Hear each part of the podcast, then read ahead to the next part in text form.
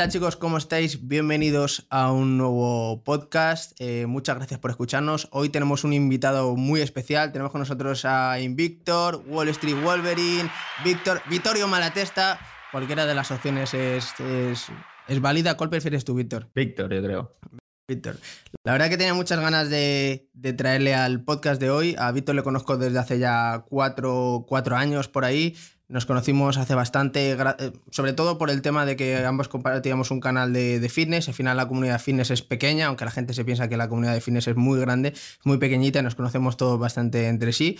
Con Víctor con, comparto muchas inquietudes y por eso le quería traer a este podcast. Creo que puede quedar una charla bastante interesante y lo decía antes en la primera prueba que se nos ha cortado, que a Víctor hay que cogerle un poco la confianza para poder hacer una buena entrevista, porque al principio es un poquito más ahí echa un poco para atrás, pero luego ya cuando le, le coges la confianza sale el verdadero Víctor, ¿no? El, Víctor que ve la gente a través de las redes sociales y tal, ese que está un poco más suelto. Así que Víctor, muchas gracias por venir al, al podcast, la verdad que es un placer tenerte por aquí. Nada, lo mismo para mí. Muchas gracias por la invitación.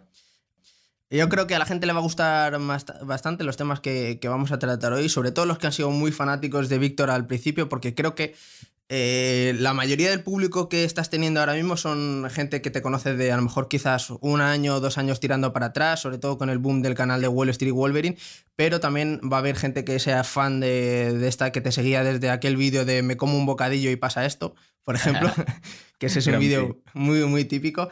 Así que vamos a entrar un poquito en materia. Eh, Víctor, tú empezaste con el mundo fitness, empezaste haciendo vídeos eh, para YouTube, sobre todo relacionado con el fitness. De hecho, hasta llegaste a competir en, culturismo. Y, nada, cuéntanos un poco cómo empieza la idea de hacerte un canal fitness, cómo te surgen las inquietudes de querer competir, eh, un poco todo el origen de lo que es Invictor. bueno, el Invictor OG, ¿no? El original. A ver, esto tiene realmente mucha historia. Yo siempre he tenido como una tendencia a querer expresar muchas cosas que yo puedo pensar o sentir y digamos que buscar un altavoz para, expresar todo eso. Mm, digamos que durante mi adolescencia lo intenté con la música. Yo, yo rapeaba antes. Hostia, joder. No me lo digas tú que ponemos una base ahora mismo y tiramos unos frees. Sí. si indagas en internet puedes encontrar temas. Ah, es verdad, es verdad. ¿El qué? Es verdad, es verdad. Yo escuché un, tema, un temita tuyo, es verdad, se me había olvidado. Entonces, yo siempre he tenido un poco ese, afán de querer compartir, de querer crear, ya sea mediante la música, mediante los vídeos, incluso. Yo había tenido algún intento de, canal de YouTube, incluso. Creo que esos vídeos ya no están, pero yo subía GTA con un amigo, GTA San Andreas. Qué bueno. Y pues bueno, luego con el tiempo pues me, me aficioné al gimnasio con 16 años y demás. Y a partir de los 18, dije, no sé, pensé, ¿por qué no empezar a compartir lo que hago? Y empecé a través de Instagram a compartir un poco el progreso, ejercicios. No era una comunidad fitness muy avanzada realmente, había todavía poca gente. Y a raíz de que sacaran las Instagram Stories fue cuando yo, pues como empecé a enseñar lo que, lo que yo era, porque antes Instagram era como muy impersonal, solo podía subir fotos y no se veía mucho lo que había detrás de la, de la persona. Entonces, yo ya con los stories, eh, cuando empecé un poco a hablar a cámara, a la gente le gustó mucho y me decían, ¿por qué no te haces un canal de YouTube?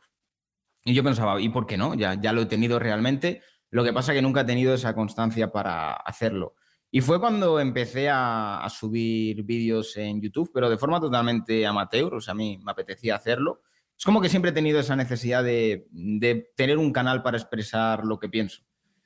Y pues poquito a poco, quieras que no, pues se fue transformando. Yo empecé como un canal puramente fitness, evolucionó a fitness entretenimiento, que fue lo que realmente pegó el bombazo, porque era algo distinto, algo fresco en ese momento. Y mm, con el tiempo, pues fue evolucionando aún más, aún más, hasta pues mm, ahora, que yo ahora muchas veces pienso, joder, te pones a mirar hacia atrás y es como se me ha ido todo mucho de las manos, pero no estaba planeado. Claro, total, total. ¿Cómo ha ido tan lejos? Además, eh, sobre todo los que te conocemos desde la época fines, desde los vídeos de probando preentrenos, por ejemplo, que eran unos vídeos muy míticos. Eh, ya lo he dicho antes, ¿no? Pero el de, me, tomo me como un bocadillo y, pasa a lo siguiente y ese tipo de experimentos que, que, hacías en tu casa, yo creo que al final han marcado una etapa en YouTube.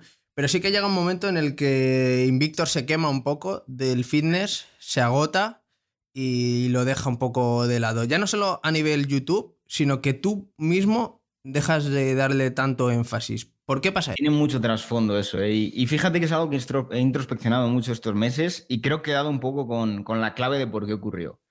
Yo creo que hay mm, diversos ámbitos. O sea, yo creo que cuando yo competí, que realmente cuando competí fue algo como de rebote, ¿no? Yo estaba con con Cristian, el que era por entonces mi preparador, y me dijo, ¿por qué no hacemos una definición a ver cómo estás? En plan, yo había hecho un volumen muy grande y demás, y bueno, vamos a hacer una puesta a punto. Hicimos puesta a punto y, joder, se me veía bastante bien y, me dijo, ¿por qué no pruebas a competir, aunque sea en junior, por, por probar? Y yo dije, ¿por qué no? ¿Sabes? Era como, eh, ¿por qué no? Entonces, yo creo que a mí ese año me quemó mucho en cuanto a disciplina. Estuve muy, muy, muy enfocado. O sea, al final mi vida era eso, era totalmente el fitness, fitness, fitness, fitness. Y yo recuerdo que después de, la competición y, y, demás, fue como, joder, Víctor, has estado sacrificando demasiado en tu vida, has dejado muchas cosas de lado que te apetecían hacer. ¿Realmente tú quieres esto? Porque claro.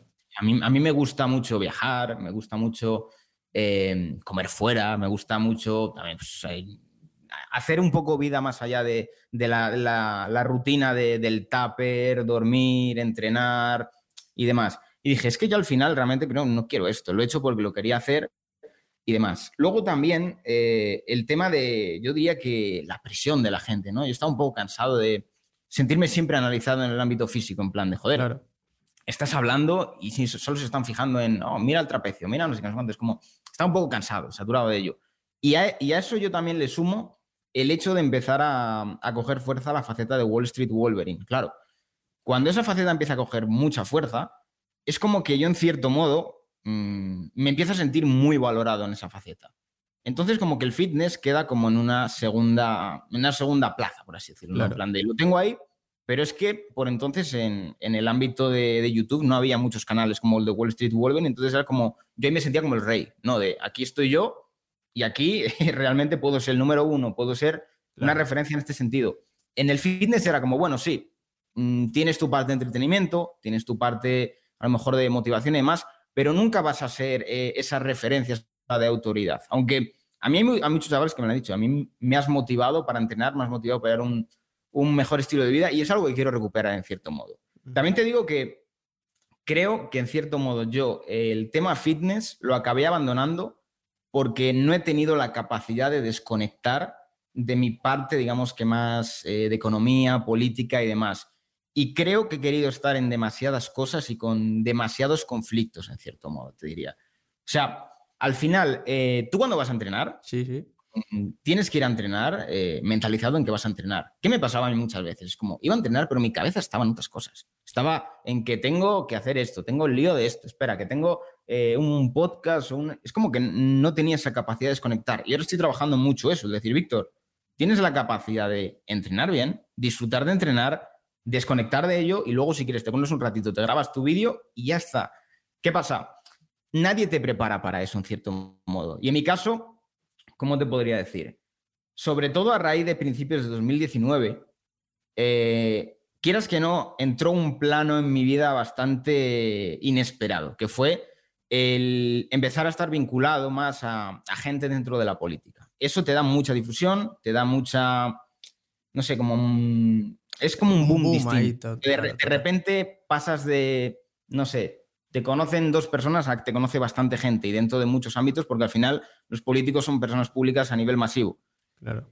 Y claro, empiezo a estar en programas con, algunos políticos de este estilo y demás, y, eso quieras que no, a mí como que me absorbió mucho y no, y no me ha gustado en cierto modo, porque creo que me ha, me ha saturado mucho, me ha estresado demasiado. Yo no me daba cuenta en el momento, pero ahora con, con la tranquilidad viéndolo digo, joder, Víctor, es que has estado bajo mucha presión. Claro. También porque, a ver, yo creo que tenía un poco el sentimiento del justiciero, ¿no? Yo realmente creía que, lo que hacía lo hacía por, una causa, por un, bien común, pero, joder, yo me di cuenta, esto, curiosamente me di cuenta de ello en Ámsterdam. Fui a Ámsterdam y... Uf, qué bueno y es que, Víctor, al final, sí, tú tienes unos ideales, quieres lo mejor para la gente, pero es que tú tampoco puedes aquí ser el salvador de todo el mundo, ¿sabes? Tienes que cuidarte, tienes que priorizarte. Y yo lo que me he dado cuenta es como, cabrón, has estado metido en todas las guerras posibles, te has tragado tú todo, pero es que tampoco puedes estar siempre en guerra contigo mismo, ¿sabes? Claro, claro. Además. Por eso, en cierto modo, el, querer recuperar un poco esa esencia fitness de joder, Víctor. Tienes que empezar a, volver a cuidarte en ese sentido, saber desconectar de todas esas guerras y sobre todo darte cuenta de que al final tú no tienes que salvar a nadie, o sea, puedes hacerlo de otra manera, no tienes que estar aquí peleándote con nadie. Totalmente digo que me he dado cuenta de algo que creo que en cierto modo tengo culpa yo, y es mi culpa. Y es que en el ámbito de Wall Street Wolverine, creo que no me he sabido vender como realmente yo soy. Y claro, es como que yo, yo muchas veces me quejo de, joder, es que hay mucha gente em, que tiene una visión de mí que no es así. Yo no soy así, pero yo pienso, a ver, Víctor, también piensa en cómo tú estás expresando las cosas, claro. cómo tú estás siendo, tú eres así. Y yo me lo planteaba, digo, joder, es que al final, tío, tienes formas de decir las cosas que son mucho más adecuadas y que pueden hacerte llegar a mucha más gente. Porque, claro, yo me daba cuenta, digo, joder, Víctor, es que al final hay mucha gente que a lo mejor sí que está de acuerdo contigo o que piensa como tú, pero no te escucha simplemente por las formas.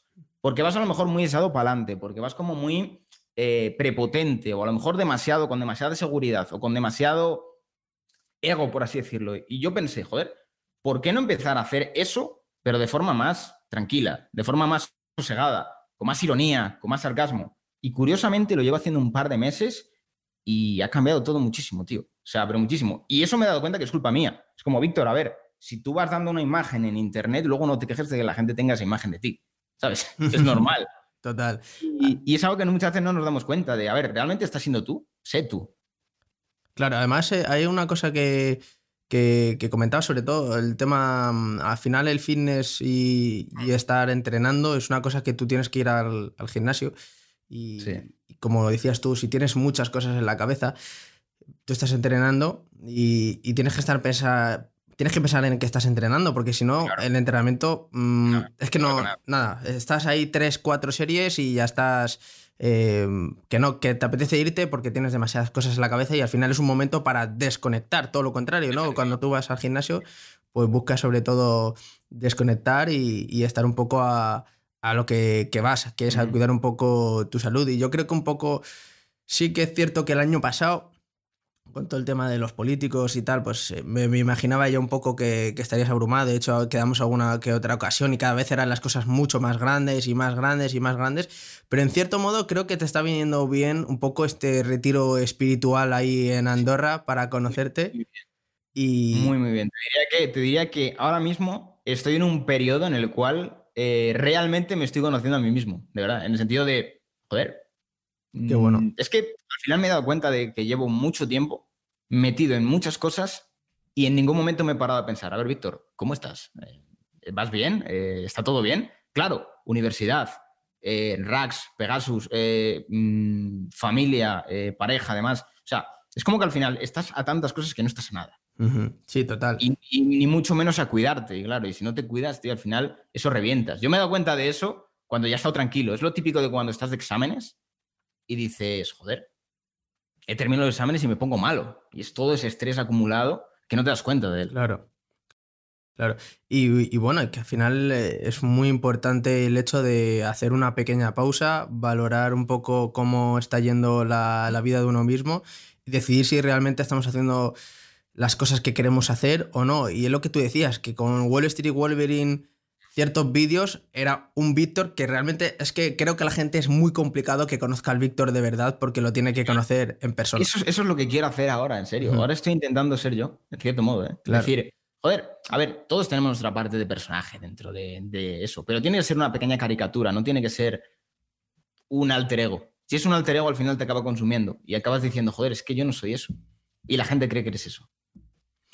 Tengo una pregunta para ti. ¿Crees que se te ha quedado un poco eh, grande de alguna forma todo este tema de, pues al final tú empezaste con el, con el rollo de, pues empezar con fitness, eh, humor, entretenimiento, que a la gente le gustaba, que atraía mucho, viramos un poco a Wall Street Wolverine, empezamos a hablar de economía, de política, que son temas que a la gente pues le es complicado digerir ciertos asuntos y son muy agresivos para defender su posición. Y hay gente que es de mente cerrada, que no te va a escuchar nunca y que incluso va a tenerte como enemigo. ¿Crees que se te ha quedado alguna un poco grande todo este tema ya cuando metiendo temas mm, políticos, ya conociendo políticos grandes que ya al final, eh, aunque por ejemplo tú, eh, si me equivoco, invitaste a tu casa a, un político de Vox, que ahora se me ha olvidado el nombre, Ortegas, eh, ¿puede ser? No, Iván Espinosa. Iván Espinosa, eso es. Y, al final la gente, por mucho que a lo mejor tú realmente a nivel personal no fueses a votar a Vox o lo que sea, ya te relacionan con ellos y ya eres la diana de, muchas personas. ¿Crees que se te queda ahí un poco grande ese, ese asunto? Em, yo no creo que se me haya quedado grande en concreto eso, sino que se me ha quedado grande en general hasta dónde ha ido todo. O sea, pero no, no en que no puedas eh, gestionarlo de una manera adecuada, sino que mm, yo creo que nadie te prepara para algo así, o sea, realmente. Claro. O sea, nadie te hace un tutorial de, coño, vas a pegar un pelotazo mm, y te va a conocer un montón de gente, vas a estar en muchos líos a nivel político y nadie te prepara para gestionar todo eso. Yo además tengo un problema que viene yo creo que desde mi infancia, en cierto modo. Y es que a mí me han trabajado en muchos ámbitos, pero precisamente en el ámbito emocional no me han trabajado mucho. Entonces, yo siempre he tenido mucha dificultad en el sentido de, de como digo, externalizar cómo puedo estar yo, de darme cuenta de, joder, aquí hay algo bien, hay algo mal. Y claro, cuando estás en un, en un mundo como es la política, es, es muy fácil decir, tío, ¿por ¿por qué no hablas de, cómo, cómo te encuentras o cómo lleva la situación? Claro, eso está bien siempre y cuando la gente es bondadosa contigo, contigo, pero cuando tienes muchos enemigos, no puedes mostrar vulnerabilidad porque cogen esa vulnerabilidad y atacan a esa vulnerabilidad. Entonces es como que te cierras todavía más, te creas una coraza y te acabas convirtiendo como en un, en un, no sé, en un tanque de guerra que está ahí en, en mitad del campo de batalla intentando ganar terreno, ¿no? Y sí, yo creo que a ver, entiendo, con el tiempo entiendo por qué los políticos acaban tan desmejorados en tan poco tiempo. Lo entiendo. En pequeña escala, porque al final yo no he tenido que estar tampoco ahí en primera línea, pero coño, es que al final, cuando te vinculas con, cierta gente o con ciertos partidos, también te toca, en cierto modo, recibir cuando ocurren cosas malas. Y ahí te das cuenta de que, de que mm, la política no está bien, porque al final te, te despersonaliza, ¿sabes? Tiene que ser todo por una causa y por un partido. Si tienes que tragar con algo, vamos, que aunque vaya en contra de ti, es por el partido, una causa mayor. Total. Y eso genera una frustración en cierto modo de, joder, no puedo ser yo. Y eso es algo que, de lo que me voy a alejar yo mucho, en el sentido de, bueno, yo creo en el espectro político, de cualquier partido tú tienes algún tipo de simpatía. Incluso, mira, a mí me pones a Podemos delante y digo, bueno, hay dos o tres cosas que estoy de acuerdo. Pero al final, yo creo que una persona que tiene sentido crítico o que tiene un mínimo de, criterio es incapaz de decir, este partido es 100% para mí, porque siempre hay cosas que te gustan, siempre hay cosas que no te gustan. Y en el caso, por ejemplo, de, un liberal en España, es difícil elegir un partido. ¿Por qué? Claro. El PP es un centro derecha conserva, es que decir conservador al PP es un poco insultante. Vox es un partido puramente conservador, con ciertos tintes a lo mejor tradicionalistas. El PSOE, no, es que ya no sé ni cómo llamarlo, porque miran tanto, no sabes socialdemócratas, no sé. Eh, es, como un liberal donde se pone, porque Ciudadanos tampoco es liberal. Y al final te tienes que posicionar del menos malo, totalmente. Y en el caso de, Vox, yo cuando salió el programa electoral digo, económicamente está muy bien. En el ámbito social, bueno, no podemos eh, tenerlo todo en cierto modo. Para mí es eh, el menos malo dentro de lo económico. Y eso que no era tampoco el, mejor, ¿sabes? Claro. ha habido muchos debates en el sentido de, pero es que Vox no es liberal. No, no, claro que no es liberal, pero en lo económico es el más liberal para que veas lo mal que están las cosas, que un partido conservador es el más liberal en lo económico. Y supuestamente el Partido Liberal, que es Ciudadanos, no, no es para, es mucho menos liberal en lo económico. Y claro, en, ese sentido es como dices, pues es la mejor opción en ese sentido. Pero claro, como liberal te toca un poco como hacerlo con, la nariz tapada, ¿sabes? Porque es como nada me representa aquí. Pero mm, también creo que en ese sentido los liberales vivimos mucho de ilusiones, porque España no, no tiene esa cultura. Claro, el liberalismo al final está muy relacionado con el individualismo y España es colectivista. O sea, la cultura española, la gente española es colectivista. O sea, yo esto es algo que se lo digo mucho a los chavales y que les, les da rabia porque es una cosa jodida. Yo les digo, no esperéis una España liberal en, vuestra vida. Es que no, la va a haber a no ser que haya un fenómeno muy, muy grande, un movimiento muy grande y un cambio cultural muy grande. Porque la cultura es la que es y sabemos cómo es la gente en España. La gente, antes de libertad, prefiere seguridad y abrazan mucho más al Estado que, que a la libertad. Entonces, tú tampoco puedes estar ahí peleándote en el desierto. Puedes dar tu opinión, intentar dar la batalla cultural, pero muchas veces como que mm, queremos hacer que, un país cambie de, repente, cuando eso es muy, muy, muy, lento y muy progresivo y eso genera frustración. Y al final la mejor forma, y yo eso me di cuenta, es, Víctor, a ver, si tú quieres otra cosa, coge las maletas y búscala. La vida es muy corta, el tiempo es muy limitado. ¿Qué vas a pasarte mm, toda tu juventud frustrado? Esperando una iluminación que no va a llegar, que sabes que no va a llegar. Y esperando 20 años para que España recupere un poco los niveles de, deuda asumibles para que fuera plausible algún tipo de recorte de impuestos representativo. No va a ocurrir, ¿sabes? tienes que ser realista, es como, deja de soñar. Puedes seguir dando la batalla cultural, sí, pero si quieres realmente eso, búscalo. Es que no hay más, tienes que buscarlo. Y nada, que me he ido al final del tema. Sí, yo creo que en cierto modo sí que se me ha quedado un poco grande, pero creo que se me ha quedado grande en el sentido de autogestión. ¿Sabes? Yo no. El, grandísimo problema que he tenido es el no saber desconectar de ello. De estar las 24 horas con la cabeza ahí, en plan, dándole vueltas, dándole vueltas, dándole vueltas. Y también eh, creo que eso es muy necesario gestionarlo. ¿Por qué? Porque cuando tienes flexibilidad laboral, por así decirlo, eso está de puta madre. Pero eso te puede dar dos situaciones que pueden ser tremendamente tóxicas. Puedes estar las 24 horas del día trabajando o puedes estar las 24 horas del día sin trabajar. Y no te das cuenta de que estás trabajando todo el puto día. Y dices, joder, para un momento, ¿sabes? Y luego dices, joder, estoy cansado, estoy saturado. Y no sabes por qué. Y es porque no desconectas. Además es muy importante a día de hoy saber eh, desconectar porque enseguida estamos todo el rato recibiendo información, abre las redes sociales más información, sobre todo en, este mundo en el que tú estás metido, en el mundo político, en el mundo de economía, todo el rato es información que necesitas procesar, que necesitas estar un poco al tanto, ¿no? Porque al final llevas un canal de que es actualidad y que tienes que estar de alguna forma actualizado, así que no puedes coger y decir, bueno, no voy a ver las noticias en seis meses porque para ti es, es casi imposible. Claro, es el día a día. Irando un poco con este tema. vuestros hábitos que me están viniendo de puta madre, o sea, de verdad, es, es salud mental. Es el decir, el máximo tiempo que vas a pasar en Twitter al día son 45 minutos. No más, 45 minutos. Y me parece ya bastante. Y cuidado con Twitter es un mundo que te absorbe. Sí. te absorbe en un, Es como un círculo de negatividad y de, y de, como de frustración. Y al final, yo me he dado cuenta de que eso es un problema cuando tú le abres la puerta a ese problema, pero tú tienes la capacidad de cerrarla, ¿sabes? Yo lo hablaba con mucha gente, digo, es que al final, muchas veces eh, abrimos la puerta a esa negatividad, tú puedes cerrársela. Claro. Si tú tienes, tienes gente que te está poniendo malos comentarios y demás, ignóralos, ignóralos dentro de la medida de lo posible, no entres al juego, porque ahí es cuando tú le estás abriendo la puerta y lo estás alimentando. O sea, tú tienes que, eh, digamos que valorarte, es decir, dejo entrar en mí a lo que realmente merece la pena. Eso no merece la pena, cierra la puerta.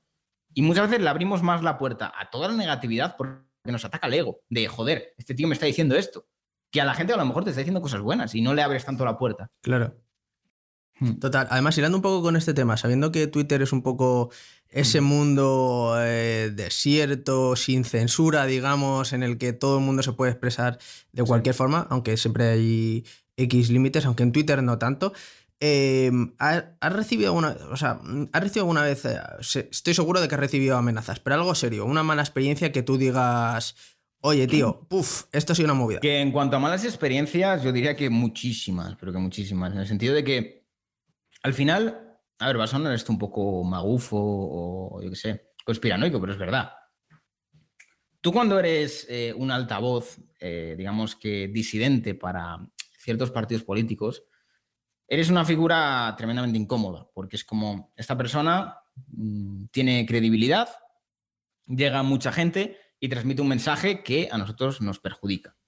Evidentemente no te va a venir un Pedro Sánchez, no te va a venir un Pablo Iglesias a enfrentarse contigo Pero sí que existe eh, grupos organizados que se organizan en Telegram, que básicamente orbitan en las redes sociales, que se encargan de estas cosas. De si tú eres incómodo y estás haciendo daño a mis ideas o a mis convicciones, nosotros vamos a investigar sobre ti, vamos a intentar degradar tu imagen, digamos que desde abajo. Como te digo, no te va a venir un Pablo Iglesias ni nada por el estilo. Hay gente que hace eso, digamos que a pie del cañón.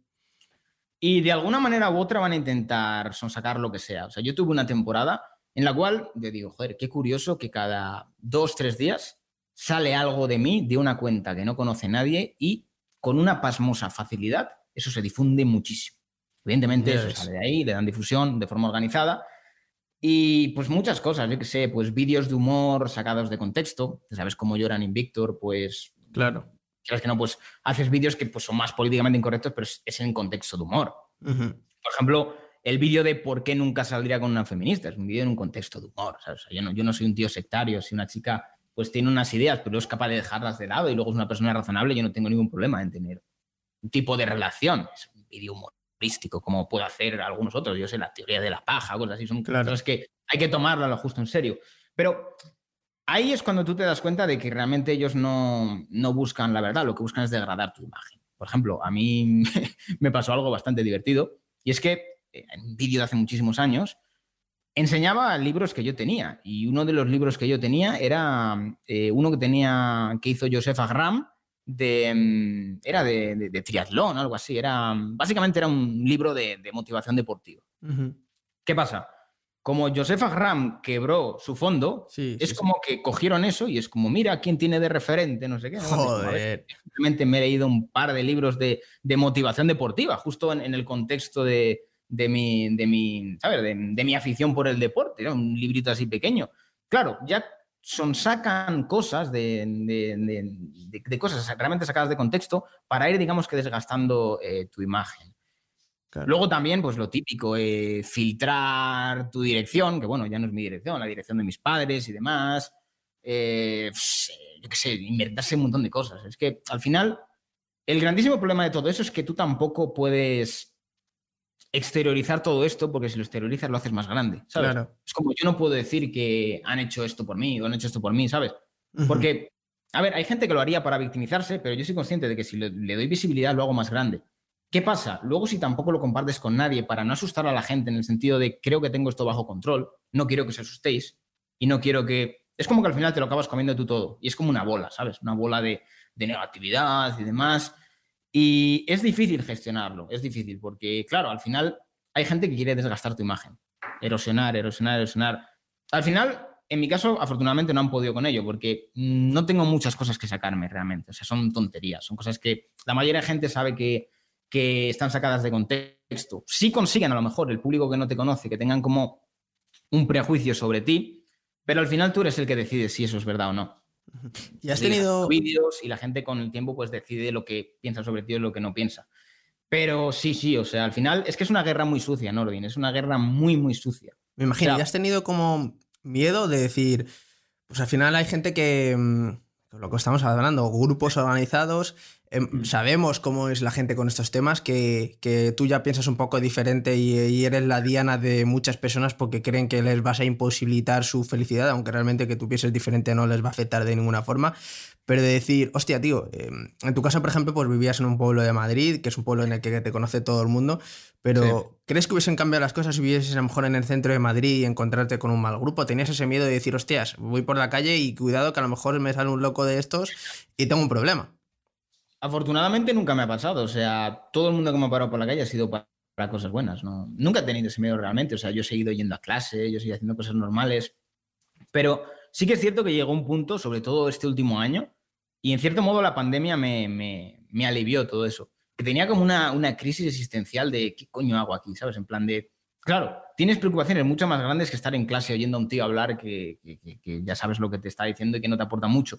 Entonces, como que dices, por una parte, estoy en la calle y la gente me conoce y a lo mejor te pueden dedicar buenas palabras, te pueden dar mucho cariño, incluso te admiran en cierto modo, pero luego llegas a clase y eres pequeño, ¿sabes? Es como, estoy aquí en clase y soy un alumno más, pero luego sales y te reúnes con no sé quién y, luego vuelves a casa y te pones a, hacer tema de negocios. Es como que llega un punto que es como, te sientes como el personaje de, múltiple, ¿no? De, sí. Soy demasiadas personas y, claro, como tampoco tienes tiempo de, parar y decir, a ver, ¿qué pasa aquí? Porque siempre estás en movimiento con una cosa, otra, otra, otra. Al final acumulas mucho estrés y acabas teniendo un poco una crisis existencial de, joder, ¿quién soy yo? ¿Sabes? sí, sí, soy muchas cosas distintas. Y mm, sí, en cierto modo yo creo que es muy importante saber quién eres, tener, porque al final yo creo que esto nos pasa a todos los que estamos en, redes sociales.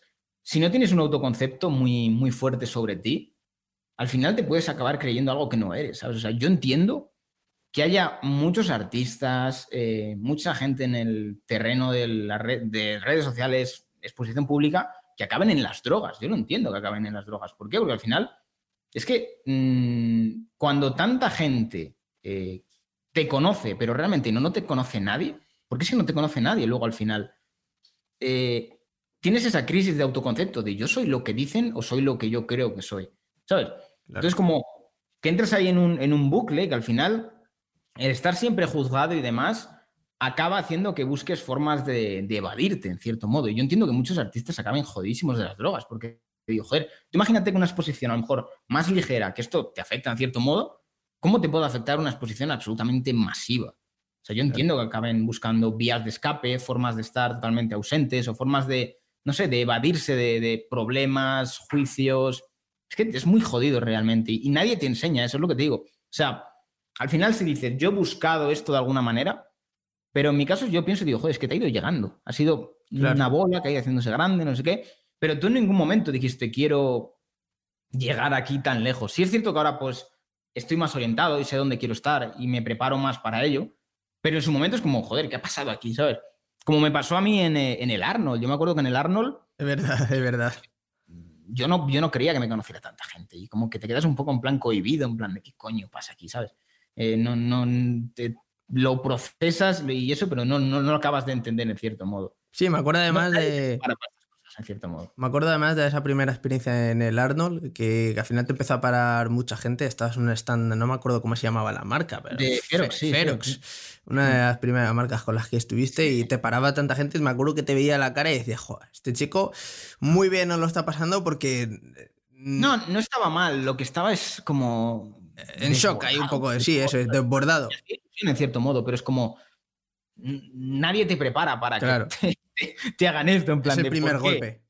Y además que yo no fui con la mentalidad de, joder, me va a conocer tanta gente, ni de broma, pero ni de broma. Nada, fue una locura total. Y hablando un poco con, ese tema, eh, Invictor empieza como canal de fitness, sigue como canal de entretenimiento y entre medias nace Wall Street Wolverine. ¿No nos has contado un poco la historia de cómo decides pues hemos hablado de un poco de esa negatividad del fitness, que creo que a mí también, en cierto modo, también es algo que no. Creo que a nadie le gusta, ¿no? El fitness, lo que hemos hablado antes de. Del hecho de que a lo mejor estás un poco un invierno más tapado y ya, ¡wey! Se te ve la barriguita. Y un verano estás un poco que el hombro mm, derecho lo tienes un poco más bajo.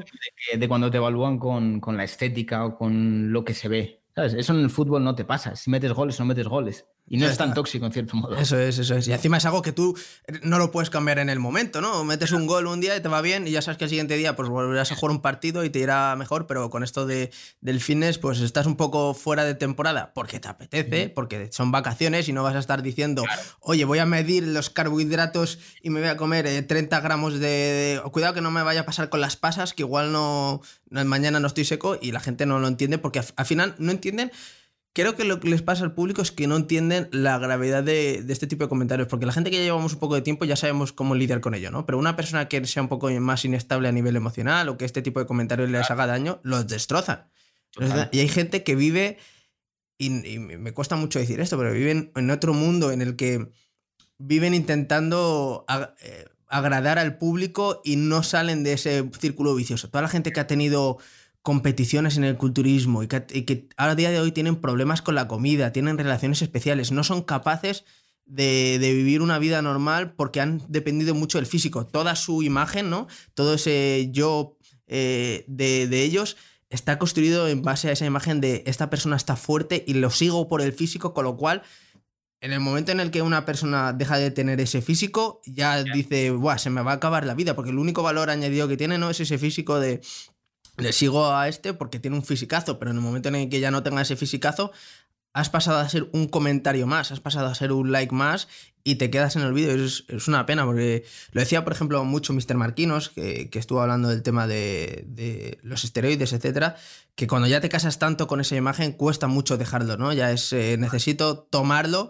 para ser yo mismo y mucha gente tiene ese problema, ya, ya no sea sin esteroides, necesita estar a dieta estricta todo el año porque si en el momento en el que se pasa ya piensan que van a perder seguidores, piensan que van a perder esa oportunidad económica, piensan que no van a ser ellos mismos y eso es un mundo que de verdad que, que a todos los que, los escucho, eh, todos los que estoy escuchando no os, no os aconsejo para nada vivir un poco lo que sea, buscar la salud, buscar entrenar, porque es un mundo en el que puedes acabar muy, muy, muy a fondo y con problemas psicológicos tochos. Eh, sí, sí, totalmente. Ya, bueno. Yo diría que hay que buscar la, ¿cómo se llama esto? La adherencia de, coño, yo hago esto y lo hago esto de forma que a mí me gusta y yo tengo facilidad de hacerlo. No te obligas a hacer, no, es que no te tienes que obligar a hacer algo que no te gusta. Claro.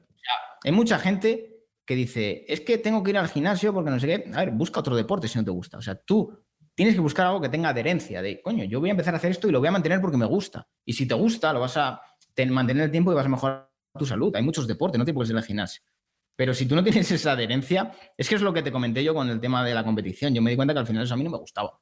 A mí me gusta tener flexibilidad en mi vida, yo qué sé, no tener que estar tan pendientes de cosas. Me gusta hacer deporte, sí, pero hacer deporte dentro de una flexibilidad, de yo me apetece irme a cenar esta noche, me voy a cenar y no me, no me come la cabeza.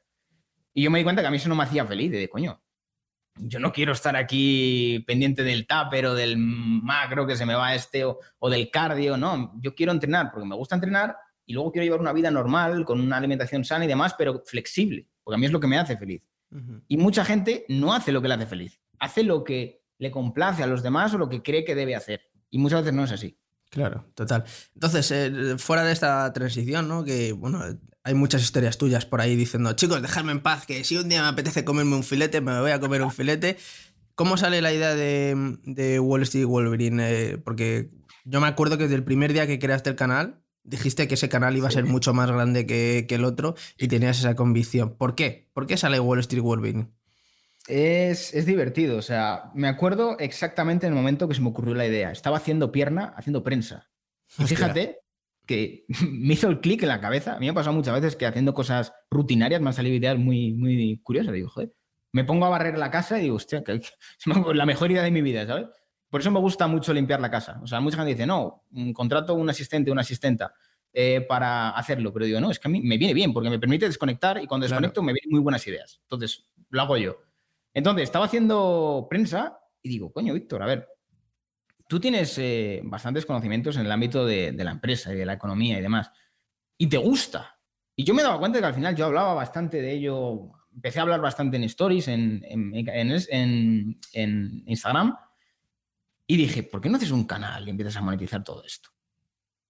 Debo decir que en cierto modo estuve a punto de dejarlo, porque claro, yo entré con la mentalidad de, bueno, ya en Invictor soy grande, yo sé, cuando empecé con Wall Street Wolverine, igual ya estaba casi cerca de los 100.000 en Invictor. Digo, guau, me abro otro canal y va a entrar aquí todo el mundo, dos canales, va, me hincho. Una polla, una polla, nada, nada. Me acuerdo que ese canal me costó hacerle crecer horrores. Es más, si tú vas al principio del canal, hay como una franja de tiempo en la cual yo estoy sin subir vídeos. Y es, un, periodo como de desmotivación, de, joder, no tengo manera de tirar del canal, esta temática no vende, esta temática no funciona.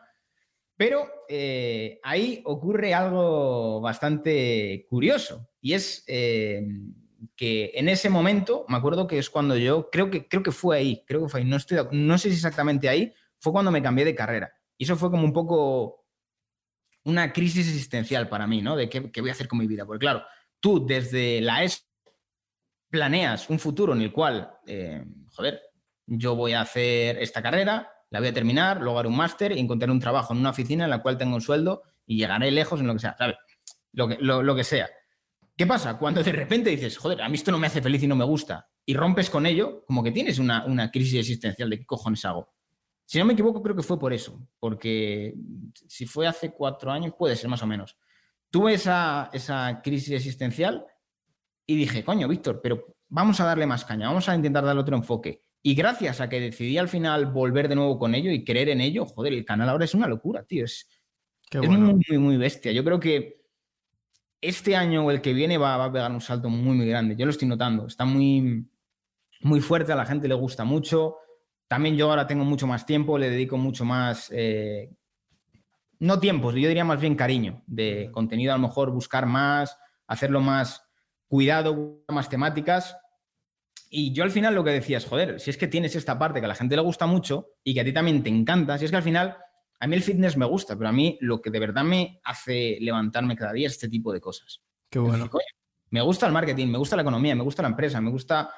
Digo, coño, ¿por qué no empiezas a hacer esto que es lo que realmente te gusta? Y fue así, básicamente, es decir, quiero monetizar esto de alguna manera, quiero eh, influir, quiero eh, hacer que a la gente le, le, interese este tipo de cosas. Y a mí esto, en cierto modo, ahora me da como mucha responsabilidad porque me viene una cantidad de gente diciéndome, Víctor, yo elegí esta carrera por ti. Y digo, joder, es que estás influyendo en la gente. o sea, eh, este chaval, si no hubiera visto mi canal, no estaría estudiando ahora mismo economía. Y es como, Dios, ¿qué ha pasado aquí? Y básicamente fue así. Eh, haciendo un día prensa, digo, pues voy a hacerlo. Pero estuve a punto de dejarlo. No, yo hacía vídeos y tenía mil visitas, ¿sabes? Como, pues Mm, por mucho que me esforzaba, que intentaba que meterle tráfico de Invictor, pero nada, no había manera.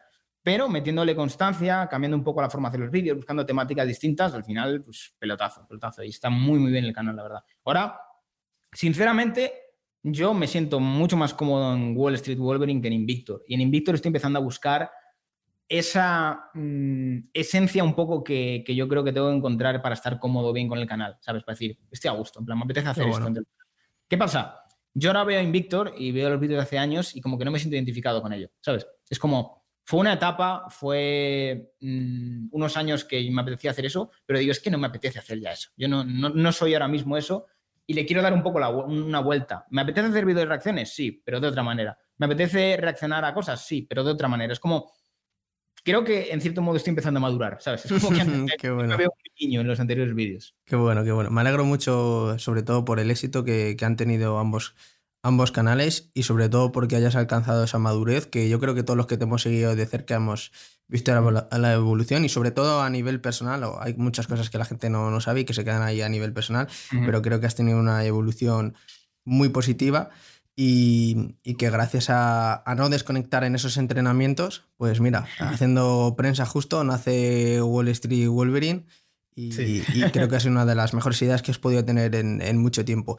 Y hablando un poco con, el tema de Wall Street Wolverine y también de lo que hablábamos, que al final tenías mucha presencia pues, a nivel político, con grandes esferas, etc. ¿Alguna vez te han hecho alguna propuesta de carácter eh, político barra marcas grandes que tú hayas dicho, uff, esto éticamente no me representa o creo que me estoy metiendo en un general muy grande. Mm. Víctor, echa el freno, que cuidado que esto se te va, a ver si va a aparecer la mafia siciliana un día en tu casa y te van a dar ahí un, un pistoletazo. A ver, a nivel político yo diría que nunca. A ver, sí es cierto que en la política funcionan de otra manera, en el sentido de, pues bueno, eh, podemos hacer alguna entrevista juntos y demás. Al final, no tienen por qué vincularte a ellos, simplemente pues mm, que te vean con ellos y que en esa entrevista pues den una buena imagen, ¿sabes? Al final es campaña para ellos. No sé, me ha llegado, pues, eh, te digo, pues propuestas del PP, cosas así, ¿sabes? Muchas cosas. Pero al final buscando, como te digo, nada, nada tóxico realmente, simplemente pues relacionarte con ellos, hacer vídeos y demás. ¿No han buscado afiliarte? No, nunca, la verdad.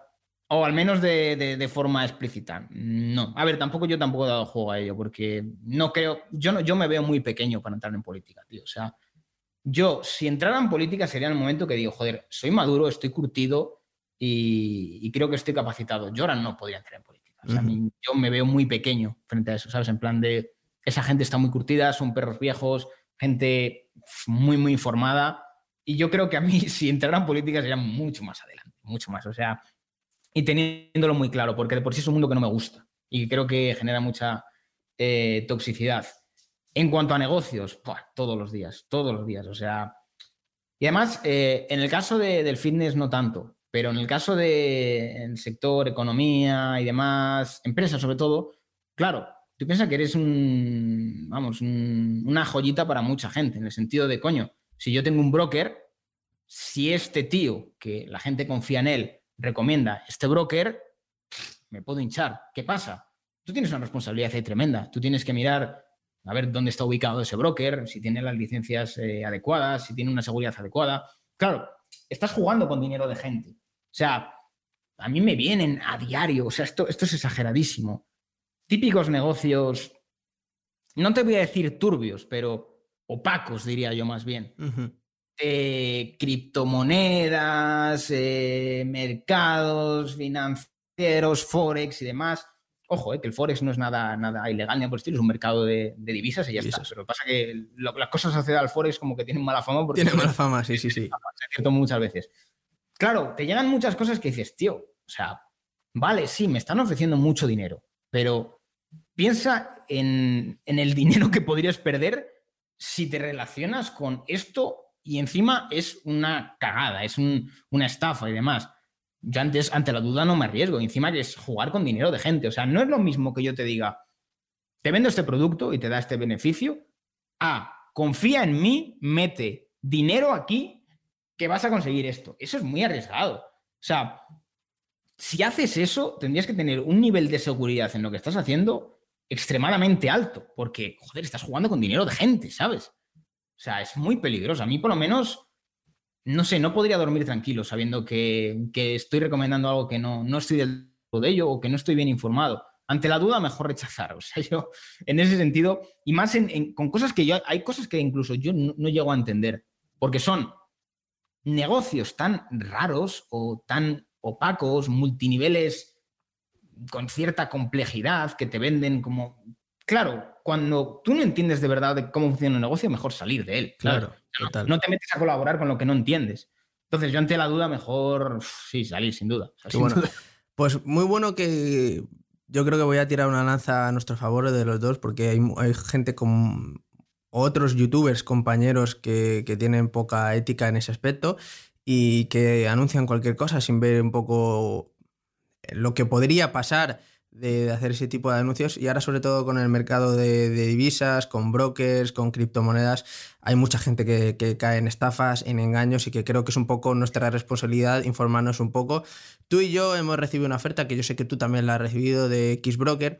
Yo me acuerdo que había otros youtubers que se subieron al carro en plan de sin ni siquiera investigar un poco sobre ello y yo pensando este broker me quiere ofrecer esta cantidad de dinero, que es una cantidad grande. Voy a investigar de dónde viene este dinero. Estuve investigando, vi que era un paraíso fiscal de no sé dónde, que tenía una licencia que era una licencia que se la inventaba su padre y es una licencia como si digo yo, pues tengo la licencia de Nordin y arreglado. Y luego era algo que, sí, tú le podías decir a la gente, oye, mete tu dinero aquí y, no sabes ese, dinero si va a volver o, o, no va a volver y es como funciona un poco este mundo. Y me da un poco de, vamos a decir, voy a ser sincero, me da un poco de rabia ver que, gente influyente que recomienda criptomonedas, recomienda divisas, etcétera, a gente que sabe que no tiene esa educación en el ámbito de la economía, en el ámbito de las divisas, que es gente que está desesperada por ganar dinero, tipo apuestas, tipo referidos, tipo mete este dinero que todos los meses te van a devolver este dinero y, que al final joder, las criptomonedas, y lo comentaba mucho en el primer podcast que hice con Mani, son unas divisas de alto riesgo que al final la gente puede perder todo el dinero, también puedes ganar mucho dinero, pero mira lo que ha pasado con el caso de Arvistar, Quailian, que son al final redes de ese tipo que se acaban cayendo. Con, las criptos, lo que recomendaría es que las criptos las tengas tú, en un exchange, que lo tengas en tuyas, en plan, de yo creo que las criptos van a tener potencial, pero no estés jugando con ellas. ¿Crees en el Bitcoin? ¿Crees en IOTA?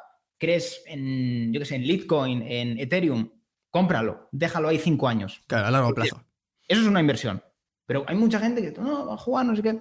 Yo creo mucho en las criptos, yo creo que tienen mucho potencial, pero hay que saber lo que tienes. Y sobre todo lo que te digo, hacerlo con dinero que dices, me sobra. Tengo mil euros aquí, no sé qué hacer con ellos, creo que esto tiene futuro, lo compro, lo dejo ahí parado y me acuerdo de ello en cinco años. Pero claro, luego alrededor de las criptos están surgiendo como negocios que a ver, a mí siempre, curiosamente, esto es algo que es muy común con este tipo de, negocios.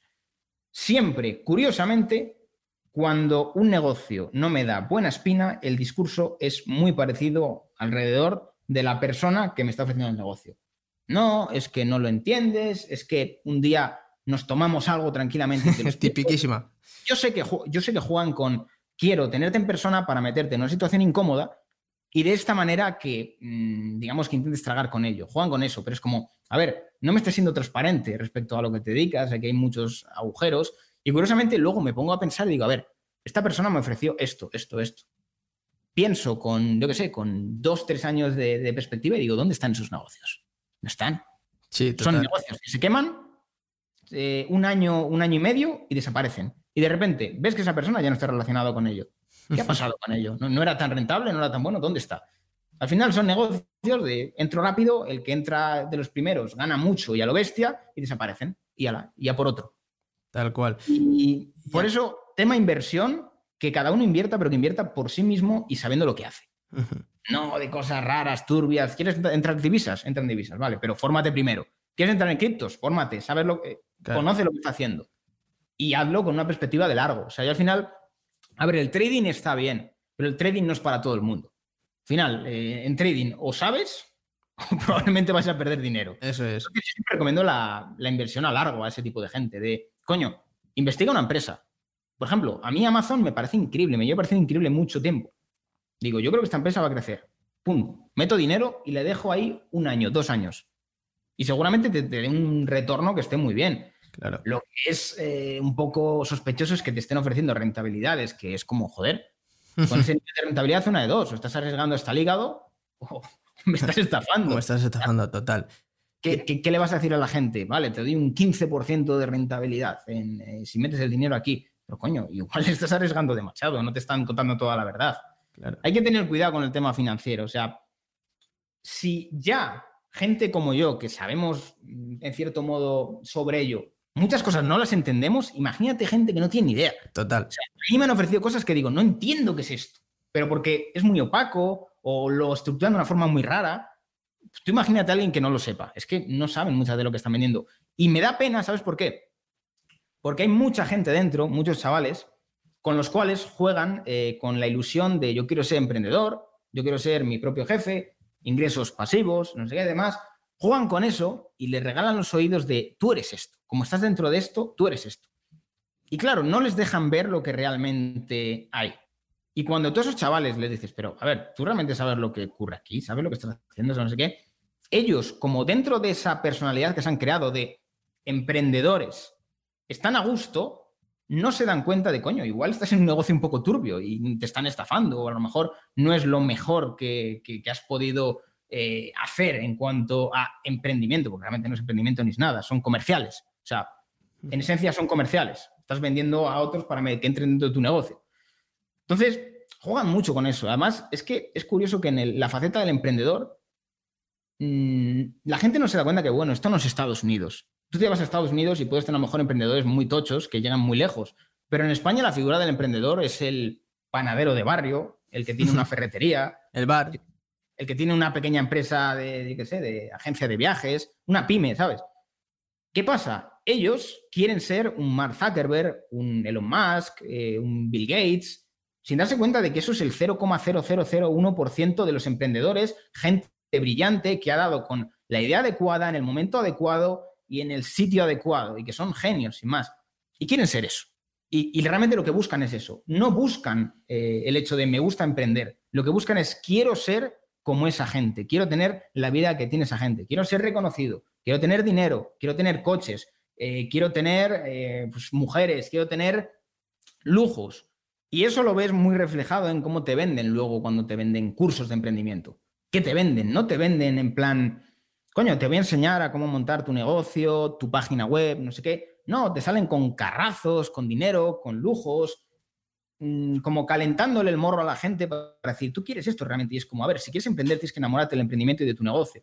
No tienes que estar pensando en los coches, en, ¿sabes? Es absurdo. Y además, que yo te lo digo, yo por ejemplo soy una persona que eh, me he querido dar el capricho de comprarme un cochazo tener un cochazo porque siempre había sido mi sueño, pero que luego eso no te hace feliz, tío. O sea, al final el coche te hace ilusión los cuatro primeros meses. Luego lo tienes como un trofeo, como, bueno, es un reflejo de todo mi trabajo y demás, pero eso no te hace feliz. El, tengo coches, tengo no sé qué.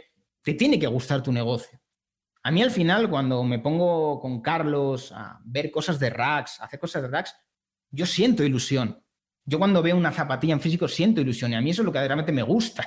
Eso me hace moverme. O sea, bueno. al final te puede gustar mucho los coches, te puede gustar mucho pegarte viajes, una buena vida, pero eso no te hace feliz. Tiene que enamorarte de tu negocio. Si quieres emprendimiento, céntrate en que te enamora tu negocio. Si te enamora tu negocio, tu negocio va a llegar lejos. Si solo quieres tu negocio para hacer dinero, no vas a llegar lejos, te cansarás muy rápido. Con YouTube pasa igual. Si quieres solo YouTube para hacer dinero, no vas a durar mucho. en total. Al canal, tienes, te tiene que gustar y vas a pasarte mucho tiempo sin ganar ni en duro. ¿Qué pasa? Hay mucha gente que entra, la pasta, quiero la pasta rápido. Yo no sé cómo cuando viste tú tu primer euro en YouTube, pero yo igual estuve un año y medio haciendo vídeos por cero euros. Sí, sí, sí. Yo creo que empecé en el 2012, por ahí, 2011, de los primeros ahí en, tal. Y igual no vi dinero hasta los 3, 4 años, ¿eh? O sea, que a lo mejor tenía un recibo de 50 euros y decía, oiga, tú, que tengo 50 euros en YouTube. ¡Qué locura! Este... Y yo lo hacía por pasión. Sí, yo, yo, con, yo con 100 euros me sentía millonario, tío. O sea, es como... Claro, cuando eres un chaval y pues, no tienes tampoco mucho dinero, ¿qué, dinero vas a tener? ¿sabes? O sea, 18, 19 años, no tienes mucho lo poco que te puedes sacar. Yo, por ejemplo, lo que, tenía dinero era trabajando en el negocio familiar de mis padres. O sea, a mí en ese sentido estoy muy agradecido con mis padres porque a pesar de que me han podido dar realmente, afortunadamente, todo lo que, lo que haya podido necesitar, cuando educación, eh, pues lo digo, algún pequeño capricho de vez en cuando y demás, no me lo han dado y siempre lo han fundamentado a, una condición de, Víctor, eh, ¿quieres la Play 2? Pues vente a la tienda a reponer, a traernos estas cosas, no sé qué, es como esa cultura de si quieres esto te lo voy a, te lo vas a tener que trabajar. Eso es. Vas a tener que ganártelo. Y a mí, yo recuerdo, o sea, yo la cámara con la que estoy grabando, esa me la pagué. me acuerdo que trabajando en la, en la, tienda de mis padres, un pequeño comercio típico ultramarinos de, de, pueblo, pues todo el verano estuve como, y esto se acordará, el que me siga desde el principio, me ha visto a mí haciendo stories en la tienda, cogiendo lejías y vendiéndole abuelas. O sea, es algo que, se acordarán muchos. Qué bueno, y además es que lo bonito de, YouTube de antes es que se hacían las cosas por pasión, lo subías porque te apetecía subirlo, y ahora está todo YouTube en cuanto a la búsqueda de lo viral, ¿no? De voy a buscar ganar mucho dinero, quiero ser como estos youtubers, veo los vídeos de cuánto gano con YouTube y yo quiero hacer lo mismo cuanto antes y al final la mayoría de la gente que entra con ese tipo de pensamiento no dura y, es que YouTube es un mundo muy complicado. YouTube no es una línea recta, no sube hacia arriba. Es una cosa que va haciendo uy, uy, uy, y un día de repente te pegan. A mí me acuerdo que el verano del año pasado me pegaron muchos vídeos de un millón, dos millones, y llega un poco un pago de YouTube que ves un poco más de dos mil euros y dices, hostia, tú cuidado, canteo. Eh, ¿Puedo mantener esto mucho tiempo? Pues realmente no, porque al final son tendencias que van virando y que hay un momento que estás un poco más arriba y lo más difícil es saber cuando estás abajo aguantar, porque la gente que lo hemos hecho desde el principio pues lo hace por pasión y te da igual eh, que algunos vídeos te peguen un poco más flojo, porque sabes que vas a seguir subiendo vídeos, porque lo llevas haciendo mucho tiempo, porque te gusta lo que haces, te gusta los vídeos, el contenido que compartes con la gente, la gente lo agradece, que eso es algo que es la hostia, me parece a mí, el hecho de recibir mensajes de gente diciendo, tío, Nordin, Gracias a ti he empezado a entrenar, me ha cambiado la vida. Eh, para mí eso ya vale más que cualquier cosa. Y tener un poco esa plataforma de poder eh, comunicar un poco tu estilo de vida y poder ayudar a la gente, yo creo que, es un pago más que, aceptable. Y luego no vamos a ser hipócritas, ¿no? Está muy bien todo lo que sale de forma indirecta en YouTube. Así que vamos ahí con la siguiente pregunta. Víctor, creo que tú fuiste uno de los primeros del fitness en hablar abiertamente del tema dinero de hacer un vídeo de cuánto gano. Mucha gente te tomó por fantasma en aquel primer vídeo hasta que apareció el Maserati. Y, y te... Aún así me arrepiento de ese vídeo, ¿eh? me arrepiento. cuéntanos un poco, ¿cómo fue la idea de decir, venga, voy a hacer este vídeo? ¿Cómo es tu relación actual con el dinero? y, y, luego también, por último, me gustaría que nos contases un poco qué emprendimientos tienes en mente. Sabemos que tienes Pegasus, sabemos que tienes Rax. ¿Qué es el futuro? A ver, em, ¿por dónde empezamos? Por, el, vídeo. De... El vídeo. ¿Cómo se te ocurre a ti hacer el vídeo de diciendo, venga, voy a decir todo el dinero que gano y, mm, yo que sea lo que Dios quiera? Yo siempre veía a la gente preguntándome, en plan, ¿cuánto se gana? No sé qué. Y veía mucha opacidad respecto a los youtubers, de cuánto se gana. Ahora ya no tanto, ahora es mucho, la gente habla bastante más, de forma más normal de cuánto se gana. Yo dije, pues, ¿por qué no hacerlo? O sea, yo es que al final soy una persona que tengo muy pocos tabús. O sea, tan pronto podemos estar hablando aquí de cosas serias, como hace unos días estaba hablando de, sexo con Mosto Papi, y, no tengo ningún problema, soy, la, soy las dos cosas, no hay problema. Podemos hablar de política, podemos hablar de un montón de cosas, no tengo tabús. Entonces, como que no me gusta la gente que, tiene como esos, esos tabús, ¿no? De, a ver, tampoco tienes que estar hablando de dinero con todo el mundo, no sé que te lo pidan. Pero a mí es algo que me preguntaban mucho. Digo, bueno, ¿por qué no voy a decirlo? También creo que puede ser una forma de motivar a mucha gente de no soy el youtuber más grande, pero eh, buscándome un poco las mm, formas de hacerlo, he conseguido sacar un, vamos, más, más que un sueldo decente para alguien en España. O sea, bueno, bastante más. Eh, entonces yo digo, pues bueno, voy a hacerlo. Y yo lo hice de una forma realista. Yo dije, mm, yo puedo ganar en un mes eh, malo esto, en un mes bueno esto, y en un mes muy, muy bueno esto yo estaría mintiendo si dijera que todos los meses gano lo que gano un mes bueno, porque al final esto va por etapas, también depende de lo que hagas. Y lo hice básicamente por eso, por dar transparencia, pero en serio, yo no quería ni decir ni, soy rico ni nada por el estilo. Es que hay gente que no se da cuenta de que yo nunca he querido dar esa imagen. O sea, si yo hubiera querido dar la imagen de, ser rico, ¿por qué cojones iba a estar haciendo vídeos en la habitación de mis padres? ¿Sabes? Total.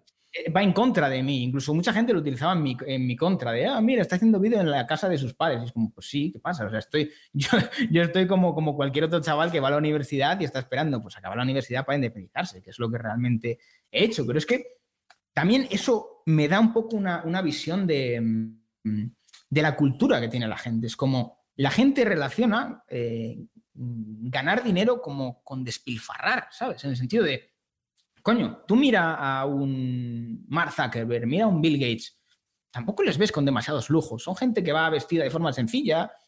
Y luego, los que a lo mejor menos tienen son los que más necesidad tienen de ir impresionando con Gucci, con Balenciaga, con ropa despampanante y demás.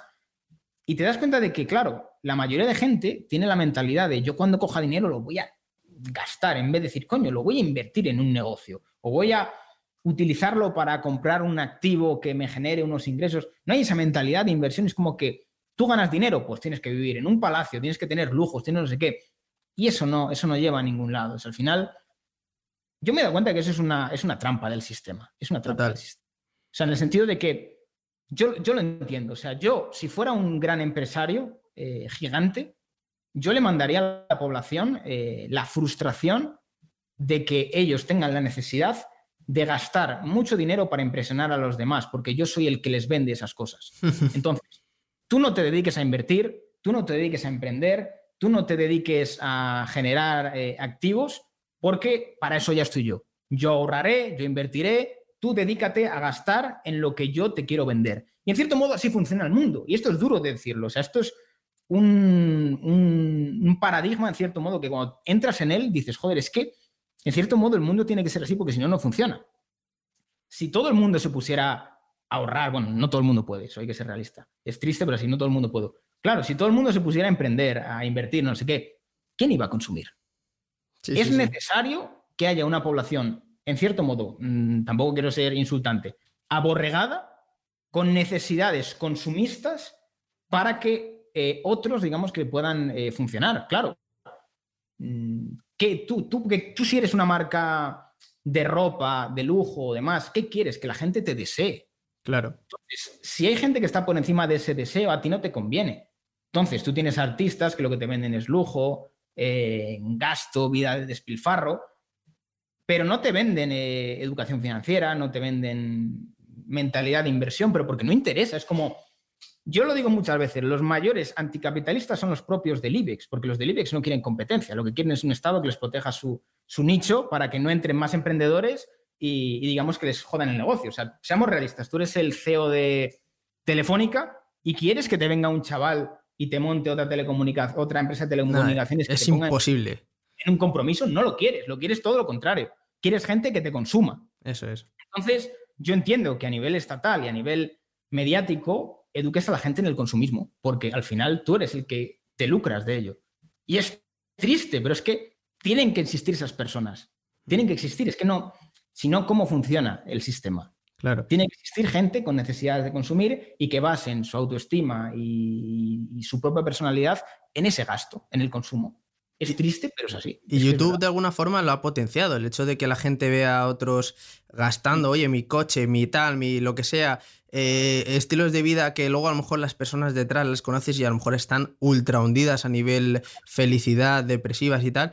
Y la gente ve ese tipo de vídeos y dice, Buah, si quiero ser exitoso, tengo que tener un coche, tengo que tener una casa, tengo que tener este estilo de vida, este, este estilo de vida, y no se dan cuenta de que a lo mejor los que van más low-key, ¿no? Los que van más de normalitos y tal, luego de repente les conoces la vida personal y dices, me cago en todo, este tío está hasta arriba de dinero y mírale, está yendo con un Seat Ibiza y no le importa y, que yo entiendo que al final cada uno se puede dar todos los caprichos que quiera con el dinero que...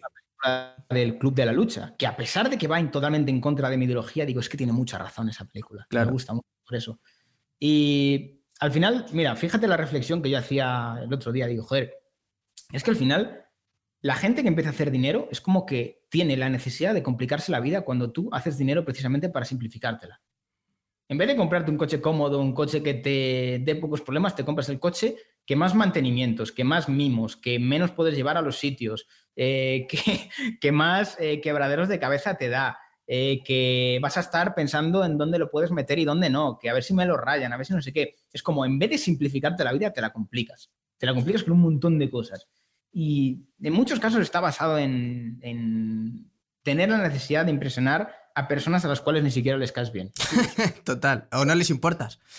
Sí, no, no les importas. Es como, en el momento que tú vives con la necesidad de impresionar, eh, dejas de ser tú mismo y, te conviertes en una persona con mm, la constante necesidad de, tener la afirmación de los demás. Yo siempre mm, me hago una pregunta y se lo hago a mucha gente si nadie se enterase de lo que haces, ¿seguirías haciendo lo que haces? Buena pregunta. Mucha gente diría, hostia, mm, si yo no pudiera enseñar que estoy haciendo esto, igual no lo estaría haciendo. Y es cuando te debes plantearte, hostia, ¿estoy haciendo esto porque realmente me gusta o estoy haciendo para impresionar a alguien? además que a mí hay una frase que me gusta mucho y es, ¿serás realmente rico el día que te puedas subir en un avión privado y no hacer una foto? All right. Y es verdad. Eso es totalmente real. Cuéntanos un poco sobre. Bueno, tú empezaste a emprender con, Pegasus, eh, que es al final una plataforma fitness para que la gente pues, pueda eh, tener esas asesorías de una forma un poco más eh, colectiva, que se tenga y que se mantenga de alguna forma esa personalidad que necesita un asesoramiento. Luego después viramos a, a Rax, que es una marca de zapatillas también. Bueno, ahora ya no solo zapatillas, también se venden camisetas, sudaderas, ropa urbana, etcétera y que los dos proyectos eh, te han ido muy bien. Rax todavía obviamente pues, se, está posicionando poco a poco en el mercado y no vamos a, no, vamos a decir que es una, es una Nike, pero es un proyecto personal que te gusta mucho, que le dedicas mucho tiempo y que estáis haciendo las cosas muy bien, sobre todo con eh, el hecho de ir a, bueno, que es una marca de zapatillas que la crea un chaval con, con Carlos, que Carlos es un tío muy potente, lo que pasa es que la gente no sabe mucho... Digo que es mi hermano mayor. Carlos, yo tengo muchísima admiración. Y la gente no sabe todavía Carlos, pero Carlos ha hecho cosas muy tochas y, Mira, y yo a Carlos le estoy animando muchísimo a que se metan más a hablar y a YouTube. Digo, tío, es que tú has nacido para esto. Lo que pasa es que te has dado cuenta tarde. Es momento de explotarlo porque eres muy bueno. Y se ve un tío que tiene una vida ya calmada, que hace las cosas que hace con pasión y por eso Rack está saliendo tan bien y que tirasteis una tirada primera de unidades limitadas, que yo compré una a mi hermano pequeño, que ahí la tiene, que le hacía mucha, mucha ilusión. Y bueno, que al final poco a poco pues se irá construyendo esa marca que yo creo que es el objetivo. A partir de aquí, ¿cuál es tu, futuro en, en cuanto a nivel monetario? ¿Qué es lo que te gustaría hacer? Va a cambiar muchísimo. Va a cambiar, pero muchísimo. Punto número uno. Yo me he dado cuenta de que tengo que, priorizar. O sea, basta de estar metido en todo. Hay que decir qué te gusta, qué te hace feliz y qué negocios realmente tú quieres. Entonces, a mí Rax me encanta. O sea, a mí Rax me mantiene vivo. Si no fuera por Rax, ¿qué cojones hago? ¿sabes? O sea, me, aburriría. En plan, a mí Rax me divierte y con Carlos todavía más porque es como que no le ponemos límites a lo que podemos hacer. Yo le he llegado a decir a Carlos, Carlos, quiero hacer una zapatilla de fibra de carbono. Es decir, vamos a mirarlo. Qué bueno. No nos ponemos límites, eh, somos muy, muy dinámicos y demás. Y sobre todo diría que yo eh, los próximos años quiero orientarlo en potenciar racks a lo bestia, porque ahora a día de hoy esto hay gente que no lo sabe y me pregunta muchas veces, ¿cuánto dinero estás ganando con racks? Y yo digo, nada, ni un euro. O sea, pero porque lo veo lógico. O sea, obviamente. Si tú, si tú quieres hacer crecer un negocio, lo último que tienes que pensar es en repartir el dinero. No. Coges dinero, reinviertes. Coges dinero, reinviertes. Coges dinero, reinviertes. Publicidad, material, lo que sea. Nosotros no hemos cogido ni un duro de Rax. Afortunadamente, Carlos tiene sus negocios, tiene su dinero y yo tengo los míos. Rax es como ese niño que estamos alimentando para que crezca. Y luego también me quiero meter a saco en tema infoproductos. Sí o sí, me lo está pidiendo mucho la gente y yo también quiero hacerlo. Eh, respecto a Pegasus, en Pegasus probablemente estamos ahora discutiéndolo, eh, cerremos ya las, las inscripciones. ¿Por qué? Porque yo me doy cuenta de que es un negocio que a mí me quita mucho tiempo y que ahora mismo a mí no me motiva como me motivaba antes. Yo ahora estoy muy absorbido por Racks y yo si quiero tener un negocio, quiero ser un negocio que esté muy puesto en él. Y yo me doy cuenta de que al final, si quiero llevarlo bien, tengo que estar encima. Si no, no, al final no estás tan al tanto. Entonces, Pegasus probablemente eh, cerremos las inscripciones y la gente que esté dentro se quede dentro hasta que termine la licencia y ya transicionaré seguramente a, bueno, ya he hablado de él, todavía no, no sé si el nombre está definitivo. ¿Te sonará a lo mejor Wall Street Cartel? ¿Te suena? Sí, a mí sí. A mí a nivel personal, pero porque hemos hablado de ello. Pero quiero centrarme en eso, porque yo me he dado cuenta de que el que mucho abarca poco aprieta, racks y eso, ya está, no hay más. Pues porque si no, al final quieres estar en todo y no, no hay manera de hacerlo. Y cuando algo va bien es cuando tú le pones mimo. Si estás solo por ahí, venga, a ver qué pasa. Hay que, hay que darle mucho más mimo. Y al final, el tema infoproductos a mí me lo está pidiendo mucho la gente. Bueno. Me preguntan, Víctor, ¿cómo puedo aprender de marketing? Y yo, joder, es que yo al final te puedo hacer un filtro de todo lo que a mí me ha servido, de todo lo que he aprendido y hacerte un pequeño curso muy interesante con muchos ejemplos, con muchas aplicaciones prácticas que a la gente le puede encantar con un precio que sea bastante asumible. ¿sabes? ¿Por qué no? Qué bueno, qué bueno. Pues bueno, para ir ya terminando un poco con, la charla que hemos eh, tenido, vamos a hablar tema Andorra. Hace poco te mudaste a Andorra, no, hace nada, el, principio de cuarentena, mitad de cuarentena ahí. En más de tres meses. Tengo dos preguntas para ti. La primera es, que no te la he hecho, es ¿qué tal estás a nivel eh, personal y, tal? Y segundo, ¿qué tal en Andorra? Eh, ¿Cumple con tus expectativas? fuera ya de la fiscalidad y, todo ese tema que, todo el mundo obviamente ya, la gente que te sigue ya, ya sabe. ¿Qué tal estás a nivel personal ahí y si te encuentras bien y si cumple con tus expectativas? A nivel personal te diría que ahora es cuando yo estoy empezando a estar en paz conmigo mismo. Es muy curioso y me estoy empezando a conocer mucho. En plan de, coño, ahora tienes mucho tiempo para introspeccionar, para decir, joder, mm, ¿qué te gusta? Eh, ¿Qué eres? ¿Qué te, hace feliz? Y como que me, a mí Andorra me está permitiendo como redescubrirme de, coño, eh, y también cuidarme mucho, en el sentido de que, joder, yo he cogido hábitos que digo, joder, antes tenía una muy mala vida, ¿sabes? En plan de, me levanto antes de coger el móvil ni nada, medito un ratito ahí en la terraza con el sol, con la montaña, el aire limpio, no sé, desayuno tranquilamente, me pongo mi música, voy a entrenar, luego por la tarde, si me apetece, me voy ahí a, a Caldea, al jacuzzi, a estar tranquilo. Eh, luego me pongo a lo mejor a grabar, mm, quedo a lo mejor con algún amigo aquí. Y sobre todo te diría que yo es la primera vez en mi vida que sinceramente siento que estoy en un lugar en el cual encajo. Qué bueno. Eh, mm, esto a lo mejor mucha gente no, no, no lo ha sentido, pero es difícil, si tienes ciertas inquietudes o cierta forma de ser, encontrar gente como tú y gente que hable tu mismo idioma. En el sentido de, coño, estoy sentado contigo y me estás entendiendo. Y además ya no solo me estás entendiendo, sino que me estás aportando dentro de lo que yo hablo. Claro, yo he pasado de tener a lo mejor amistades que las quieres mucho, que son de toda la vida y demás, pero que sabes que mm, más allá de lo que es la, la amistad de toda la vida no te pueden aportar mucho, a realmente tener aquí amistades que dices, joder, me aportan un cojón y además que me motivan. O sea, Qué bueno.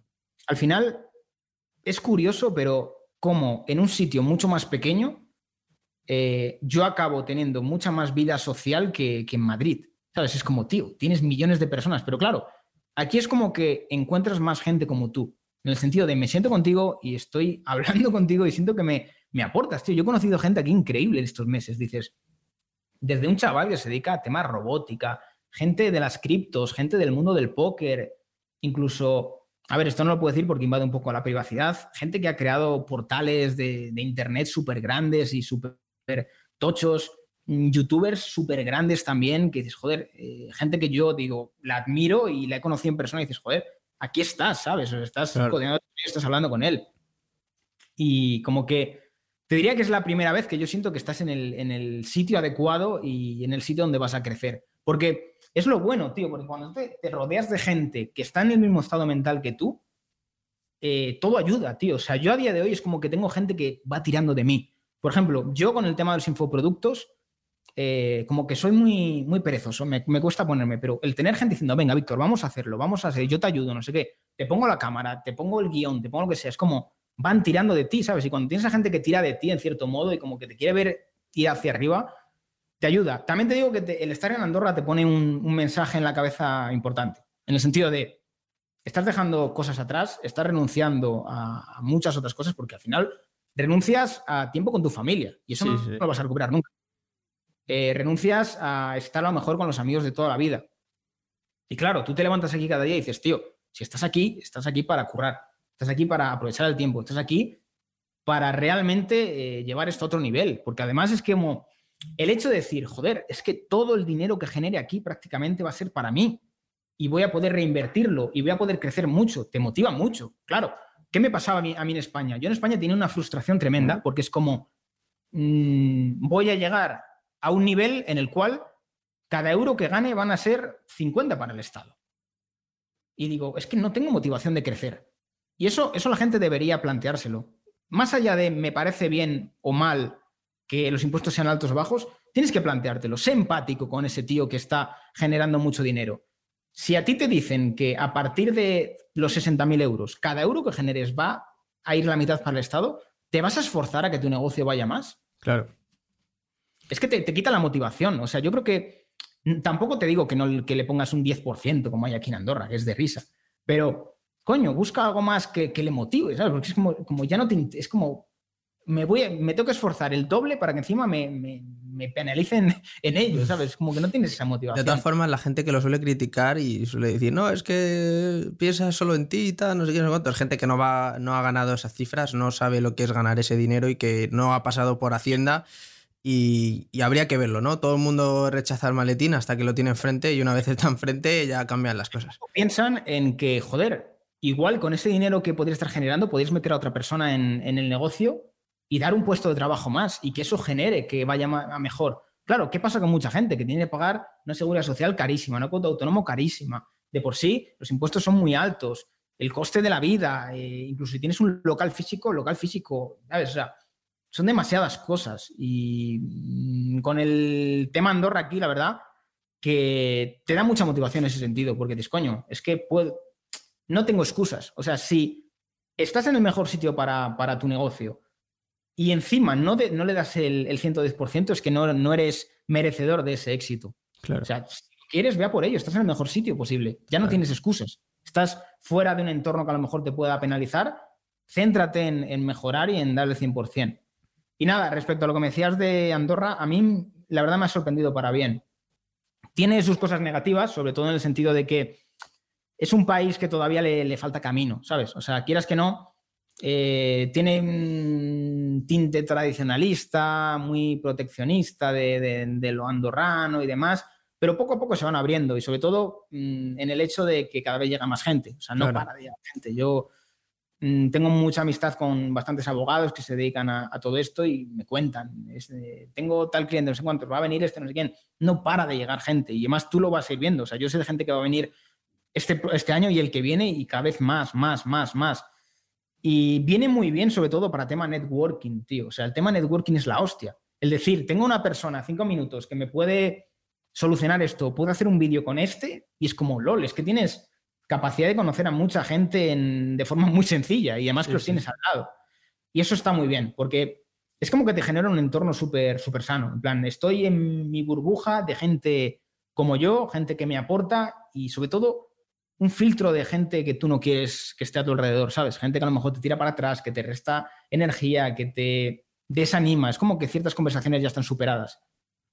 Qué bueno, tío. Me ayuda mucho a la hora de tener un buen estado mental. Pues me alegro mucho de, que te vaya tan bien ahí en Andorra. Ya no te pilla tan cerca mía de darte una visita ahí en Becerril, pero bueno, ya me prometiste que tenía una habitación para cuando visitase, lo digo públicamente. Así que muchas gracias, Víctor. Creo que podríamos estar y hemos estado en muchas ocasiones hablando mucho tiempo y al final eh, hay mucho que compartir y creo que, habría mucho sobre lo que hablar, pero al final el tiempo es el tiempo y no te quiero robar mucho más de ese tiempo que para ti es muy, muy importante. Así que gracias por venir al, podcast. Seguramente repetiremos y hablaremos de otros temas que se nos han quedado en el, en el tintero. Una de likes y a ver si la, cumplen. Bueno, chicos, eh, sobre todo pedírselo a Víctor. Pedírselo a Víctor, decirle que, queréis una parte 2 y seguramente, pues, si muchos de vosotros lo pedís, pues hablaremos de muchos más temas que creo que se nos han quedado en el tintero, ya temas políticos, etcétera, no nos hemos metido muy a fondo.